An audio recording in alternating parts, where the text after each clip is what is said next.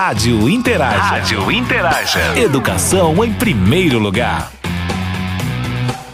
Olá, ainda é tempo de desejar a todos um ano cheio de saúde, esperança e vacina para todo mundo. A nossa convidada de hoje é a professora mestre Gleice Rodrigues. Ela vai conversar com a gente sobre o diferencial da avaliação da aprendizagem em tempos de pandemia. Muito bem-vinda, professora. Boa noite a todos e a todas, né? Obrigada pelo convite. É um enorme prazer, né? Eu sou pedagoga, né? E, e o meu lugar de fala é pensando nessa escola aonde eu saí, né, de onde eu tenho muito respeito, sabe? Eu penso a escola cada vez mais necessitada de profissionais muito bem formados e de profissionais muito bem pagos, para que eles se sintam felizes no que fazem e conseguirem fazer cada vez melhor. E falar de avaliação é algo que para mim é um pouquinho prazeroso, né? Eu diria para pouquinho não, é prazeroso porque é algo que eu venho cada vez mais me familiarizando, né? É uma temática que eu já faz um tempo que eu, que eu me inseri nela, né? Assim, eu comecei a me envolver com a avaliação da aprendizagem, observando os professores na época que eu estava como coordenadora numa escola, na época que eu atuava na educação infantil. Então, ali nasceu esse meu olhar avaliativo, né, assim, que começou a me despertar o interesse pela avaliação. E aí começa a fazer uns estudos na especialização, depois vai para o mestrado e você começa a perceber a amplitude que é a avaliação, né, as, as suas dimensões, né, assim, e o quanto ela é necessária na sala de aula. Quais são os principais desafios encontrados pelos educadores nesse período de pandemia? É, vendo esses desafios que a gente está enfrentando em função da pandemia. Porque, de fato, a pandemia nos pegou aí de surpresa, nos pegou, né? Assim, é, nos deixou, na verdade, numa situação, né, assim, que todos nós nunca imaginávamos passar por isso, né? Então, foi algo que a gente precisou é, se reinventar enquanto pessoa, enquanto profissional. E dentro desse campo profissional, o professor, eu diria, foi o profissional que mais precisou se redefinir para ir se encontrando dentro desse espaço da sala de aula e, de repente, vivenciar a proposta da avaliação da aprendizagem porque eu acredito que no meio de tanto é, anseio, de medo, não é, de vários sentimentos que conturbaram, né, toda a proposta educacional desde março até então. Claro que agora está mais tranquilo, não é? Claro que agora o sufoco maior já passou, aquela zona, né, de desespero, de medo, de temor já passou.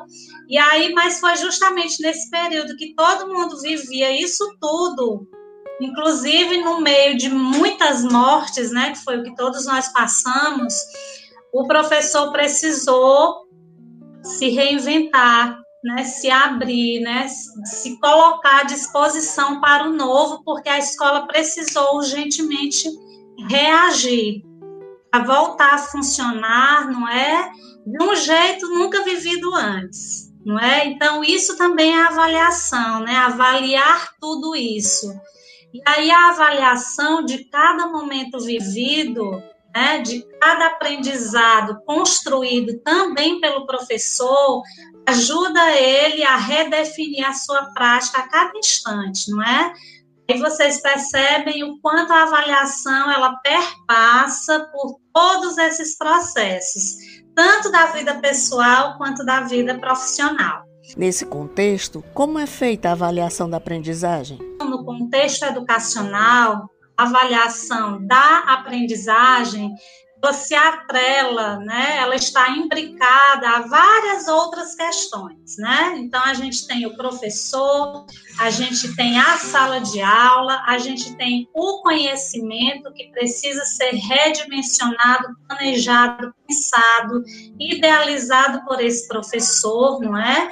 E aí ele precisa estar o tempo inteiro pensando em situações de aprendizagem para que o seu aluno possa avançar né, no seu processo de desenvolvimento, que ele possa transitar do desenvolvimento real, buscando aqui um pouquinho de Vygotsky, né, ele possa é, sair do seu desenvolvimento real e alcançar o desenvolvimento potencial, e aí fica no meio a zona de desenvolvimento proximal, que é onde o professor vai intervir, onde ele vai agir para que o aluno avance, não é? E isso professor vai fazendo embasado, amparado, apoiado na avaliação avaliação, como diz Russell e Arazian, né, ela perpassa todo o processo da sala de aula. Toda essa, essa dimensão que a avaliação alcança é sempre pensando no aluno, porque o aluno é o motivo da escola existir, né?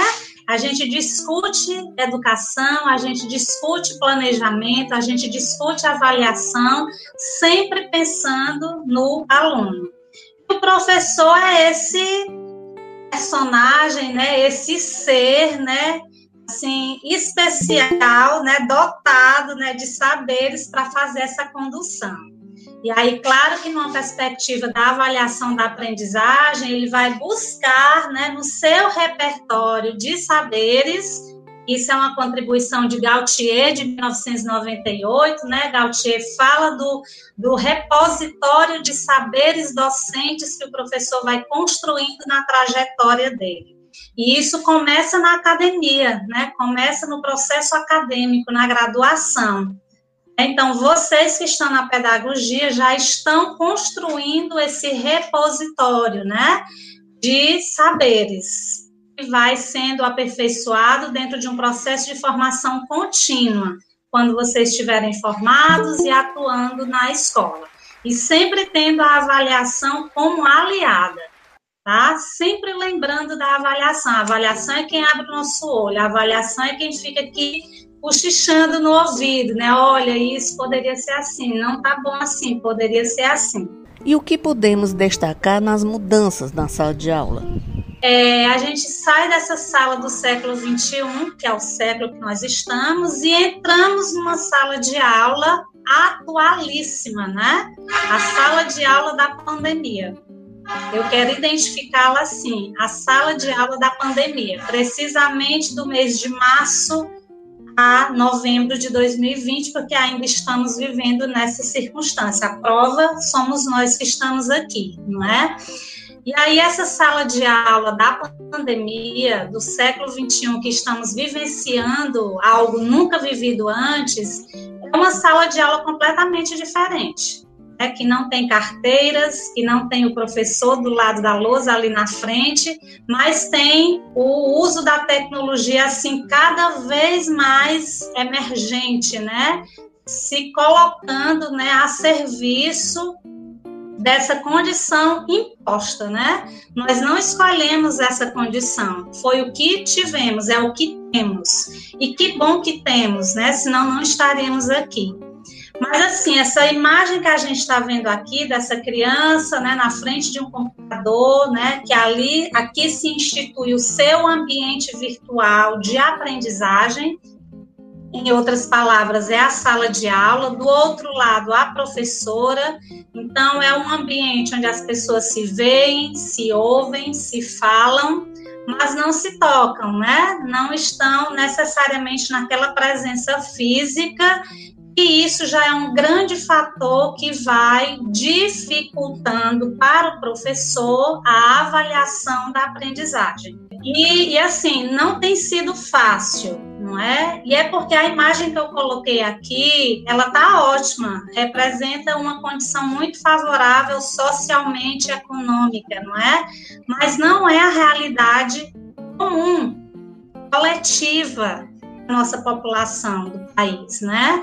No pico da pandemia, eu lembro de uma reportagem que saiu, a, o repórter estava é, tentando mostrar o desafio que era uma criança lá da zona rural, do, norte do país, né, numa região assim, bem com muita vegetação, bem isolada, zona rural mesmo, filho de agricultores, e claro que a escola fechada, como fechou em todo lugar, lá também fechou, e a criança estava tentando é, pegar o sinal né, da, da internet, conseguir o sinal da internet, porque o pai, com muito sacrifício, conseguiu comprar um celular mais né, evolução tecnológica, né, para que conseguisse captar uma internet melhor, mas o lugar que eles residem dificulta também porque o acesso não é favorável. Então, estava a criança com a família numa parte elevada, né, bem longe de casa, bem longe da escola, procurando o sinal, né, botando celular aqui e ali. Então, assim, vejamos, olha o grau de dificuldade dessa criança para assistir a aula. Né? Então, a, o que ele conseguir ali pode ser que tenha ficado alguma coisa. E aí, como é que fica a avaliação da aprendizagem desse momento, né? Desse pedacinho de aula que ele conseguiu ou não? Não é? Então, percebam como os desafios não é? Durante a pandemia tem sido muitos e vários, diversos, né? Na, na, na dimensão do nosso país, na dimensão populacional que a gente tem. O que a Lei de Diretrizes e Bases, a LDB, fala sobre esse novo método de avaliação? Na sala de aula, eu convido vocês a entrarem na lei, junto comigo. Só para a gente dar uma revisitada, ver o que, que a Lei de Diretrizes e Bases da Educação, número 9394 de 1996, não é? O que, que a lei fala em relação à avaliação. Então, a gente olha lá no inciso 5 do artigo 24, que diz o seguinte: verificação do rendimento escolar observará os seguintes critérios avaliação contínua e cumulativa do desempenho do aluno, com prevalência dos aspectos qualitativos sobre os quantitativos e dos resultados ao longo do período sobre os, sobre as, os de eventuais provas finais. Então, eu queria me apegar em relação a essa questão da avaliação contínua. A própria LDB propõe, né, defende que haja uma avaliação contínua. Então, quando a gente fala de avaliação da aprendizagem, a gente já tem aqui um prenúncio, né, uma autorização da lei para que essa avaliação seja contínua, não é? E aí essa continuidade remete à ideia de processo, não é? Remete à ideia de que o professor vai estar continuamente avaliando esse aluno que está na sala de aula, que participa, que intervém, que apresenta suas dificuldades, né? Que tem condição ou não de acompanhar, que tem internet ou não, não é? Agora no ambiente virtual. Então, assim, como é que fica esse processo de avaliação contínua? Ah, aí eu fico fazendo algumas indagações, é para a gente pensando.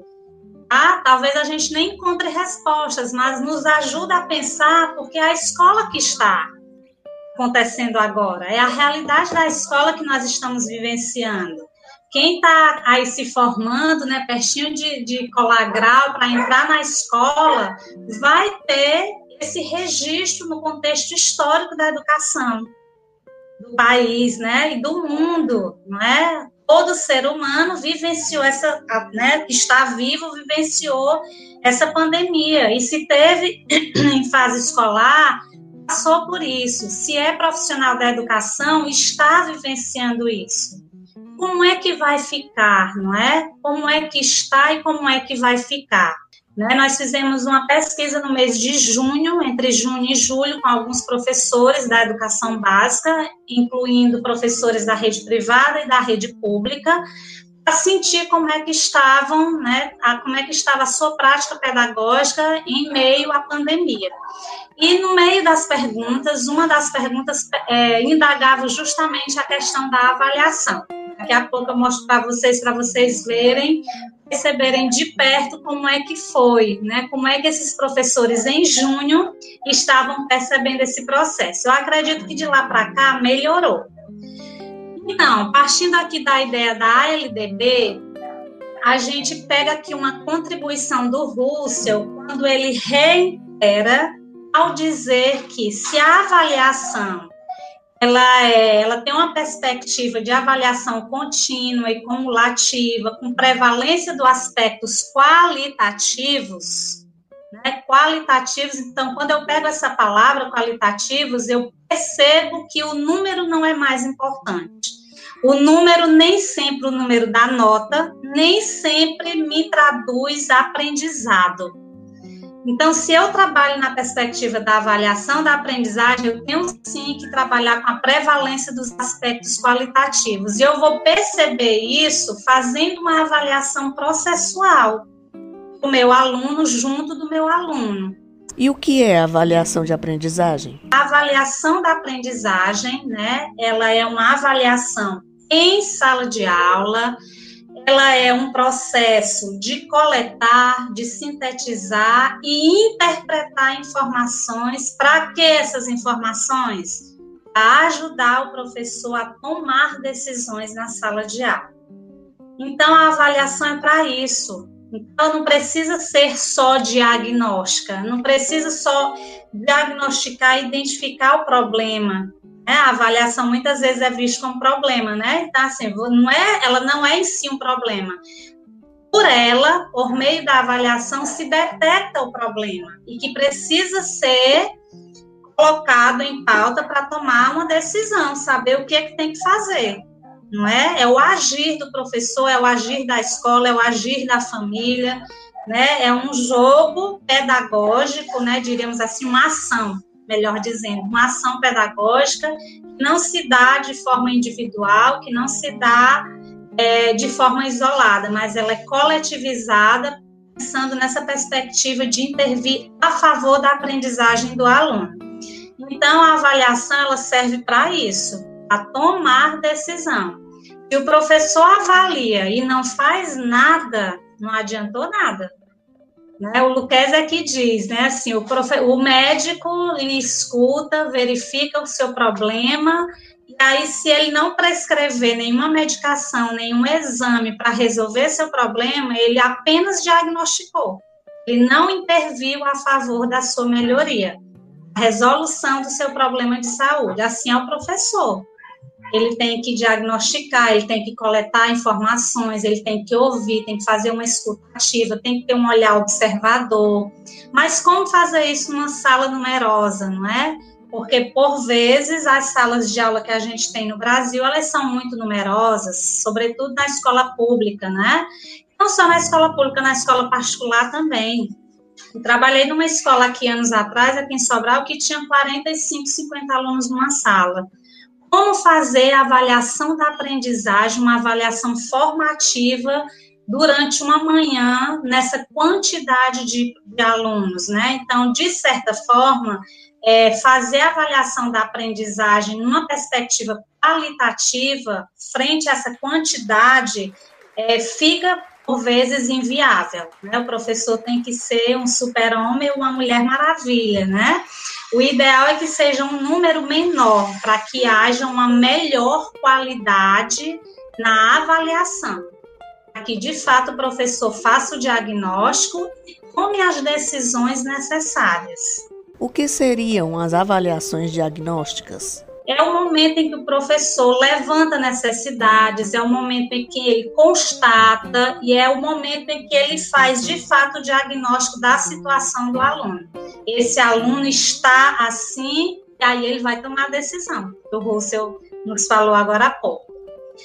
A gente tem a avaliação somativa, que é a mais comum nas escolas, né? principalmente quando se trabalha com turmas numerosas. Normalmente é uma escolha ideológica, filosófica, está no projeto político-pedagógico da escola a sua forma de avaliar, utilizando apenas o instrumento de avaliação que normalmente se utiliza a prova.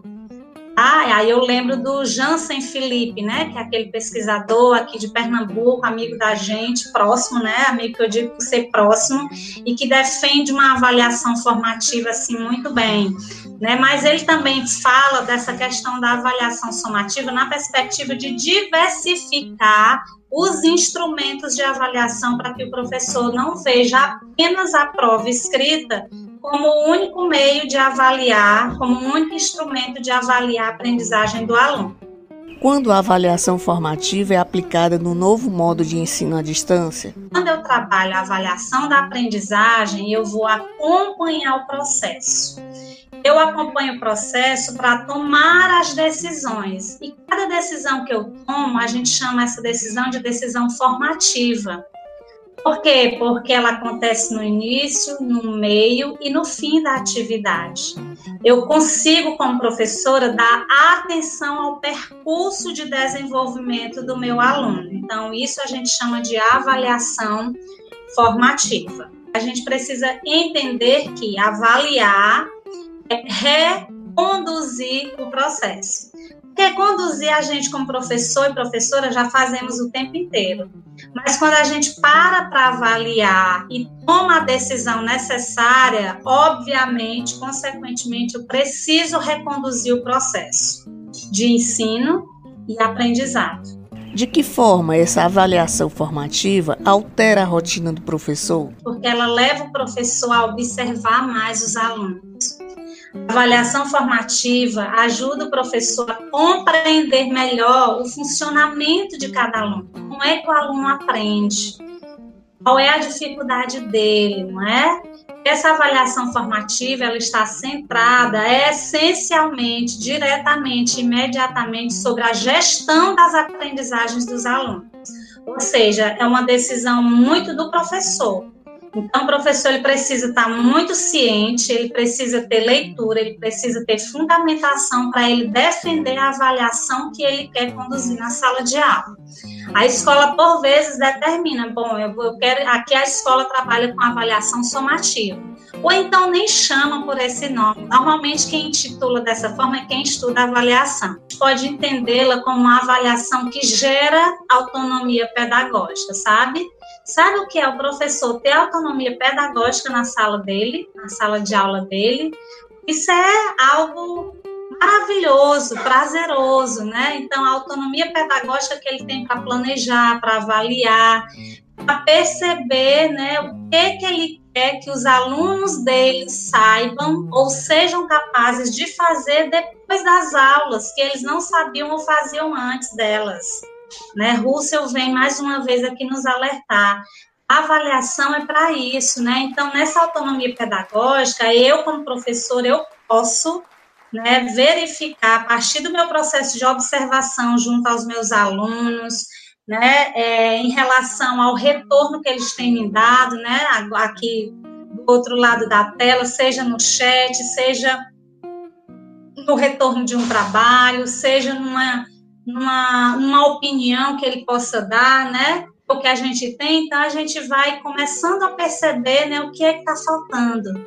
Quando eu percebo o que é que está faltando para que o meu aluno avance, eu vou, com a minha autonomia pedagógica, né, definir o que é que eu quero que ele saiba e seja capaz de fazer depois dessa aula.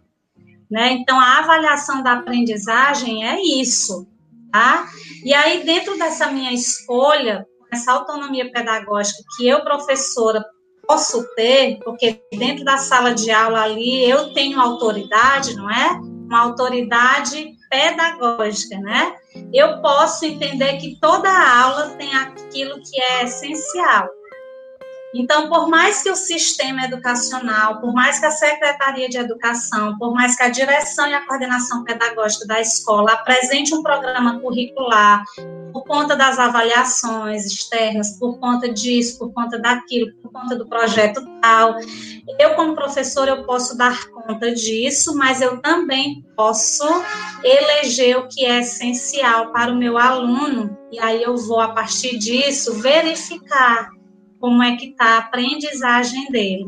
Porque às vezes as metas estabelecidas no processo educacional, elas são muito úteis em vários sentidos, que eu não vou tratá-los aqui, não é? Mas nem sempre a gente tem, como professor, tem como garantir o aprendizado efetivo do aluno. E aí uma aprendizagem efetiva é para além que está escrito né, numa, numa prova, seja no papel, seja no computador. Às vezes a pessoa se prepara para aquela prova, não é? Mas se depois você dialogar com ela sobre os conceitos, os conteúdos que foram ali tratados, se tiver sido significativo para ela, se ela tiver aprendido, ela consegue dialogar. Se não, a gente percebe notadamente que houve apenas uma preparação para alcançar o resultado daquela prova, daquela avaliação. Né? Isso também é avaliação, tá? Mas não é necessariamente a avaliação da aprendizagem que a gente está tratando, que a gente defende e que a gente acredita que seja mais eficaz para um processo educacional, sobretudo quando você trabalha com crianças, não é? E aí eu destaco a criança, mas eu gosto de trabalhar nessa perspectiva até com os adultos, né? Até na educação superior eu gosto de fazer dessa forma, porque eu entendo que é a melhor forma de intervir. Tá? Eu, como professora, eu me sinto autônoma do meu planejamento, do meu processo educacional ali, que eu sou responsável, e aí eu posso, de fato, tomar a decisão, né? Assim, o que, que eu entendo que vai ser melhor para cada aluno. Nós agradecemos a participação da professora Gleice. Obrigada pela oportunidade, foi ótimo. E encerramos por aqui. Para todos, um ótimo domingo e até a próxima. Rádio Interaja. Rádio Interaja. Educação em primeiro lugar.